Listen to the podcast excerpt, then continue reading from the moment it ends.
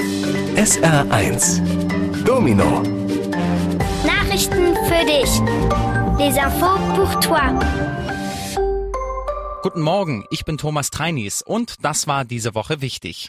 Woher die allermeisten Eier mit dem Insektengift Fipronil kommen, weiß man inzwischen. Von Bauernhöfen aus den Niederlanden und Belgien. Wo diese Eier aber überall gelandet sind, das wird jetzt untersucht. Viele Eier wurden ja zum Beispiel in Nudeln oder Mayonnaise weiterverarbeitet. Mittlerweile sind Millionen mit Insektengift verseuchte Eier in fast 20 Ländern aufgetaucht und es kommen immer mehr dazu. Zwei Männer sind verhaftet worden. Sie waren offenbar daran beteiligt, dass das Insektengift in ein Reinigungsmittel für Hühnerställe gemischt wurde. Bonjour, je m'appelle Viviane Chabanzadeh et voici quelques nouvelles de la semaine. On sait maintenant d'où proviennent la plupart des œufs contaminés par l'insecticide fipronil, de fermes des Pays-Bas et de la Belgique. Mais où ces œufs ont-ils partout été livrés? C'est ce que l'on veut analyser maintenant, car beaucoup de ces œufs ont été utilisés par exemple pour produire des pâtes ou de la mayonnaise. Entre-temps, on a trouvé des millions d'œufs contaminés dans environ 20 pays et il va y en avoir encore plus. Deux hommes ont été arrêtés. Ils ont vraisemblablement participé au mélange de cet insecticide à un produit de nettoyage pour poulailler. Heute ist internationaler Linkshändertag. Den gibt es schon seit über 40 Jahren und zwar deshalb, weil Linkshänder es früher viel schwerer hatten als Rechtshänder. Linkshänderkinder wurden sogar gezwungen, alles mit rechts zu machen. Heute weiß man, dass dieses Umerziehen echte Schwierigkeiten machen konnte, zum Beispiel beim Sprechen oder Lernen. Mittlerweile ist es völlig normal, dass manche Menschen alles mit links machen. Für Linkshänderkinder gibt es deshalb spezielle Schulsachen wie Anspitzer, Blöcke, Lineale und Scheren. Aujourd'hui, c'est la journée internationale des gauchers. Elle existe déjà depuis 40 ans.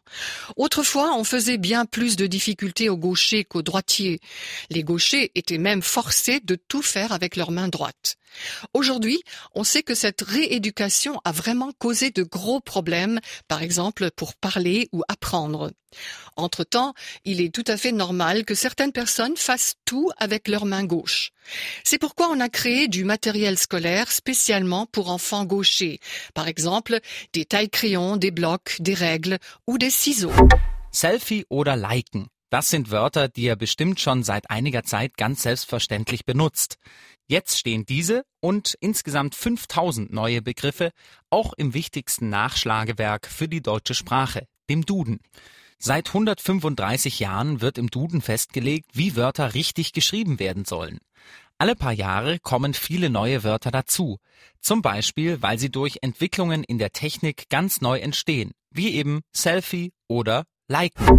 Selfie ou liken sont des mots que vous utilisez sûrement tout naturellement déjà depuis un certain temps. Maintenant, on les trouve, ainsi que 5000 autres nouveaux termes, dans le dictionnaire le plus important de la langue allemande, le Duden. Cela fait 135 ans que l'on y définit comment les mots allemands sont écrits correctement. Toutes les quelques années, on y ajoute de nouveaux mots. Parce que dans le domaine technique, par exemple, il y a toujours de nouveaux termes qui se créent, comme justement Selfie ou Liken. In Italien herrscht gerade eine unerträgliche Hitze. Vor allem in der Mitte und im Süden des Landes steigen die Temperaturen auf bis zu 40 Grad und seit Wochen gibt es dort keinen Regen. Weil das Wasser knapp wird, sind in der italienischen Hauptstadt Rom zum Beispiel schon Brunnen abgeschaltet worden. Außerdem darf aus den Trinkwasserseen nicht mehr so viel Wasser entnommen werden. Wegen der Trockenheit steigt auch die Waldbrandgefahr noch weiter. Temperaturen über 37 Grad können auch für Menschen gefährlich werden. Wenn die Außentemperatur über der Körpertemperatur liegt, hat es der Körper sehr schwer abzukühlen. En Italie, c'est la canicule en ce moment. Surtout dans le centre et le sud du pays, les températures montent jusqu'à 40 degrés et depuis des semaines déjà, il ne tombe pas de pluie là-bas. Et parce que l'eau devient juste dans la capitale italienne, à Rome, on a par exemple déjà coupé les fontaines. En plus, on n'a plus le droit de prendre trop d'eau dans les lacs d'eau potable. Et à cause de la sécheresse, le risque d'incendie dans les forêts augmente. Des températures au-dessus de 37 degrés peuvent aussi être dangereuses pour l'homme, car si la température extérieure monte plus haut que la température de notre corps, il a beaucoup de mal à se rafraîchir.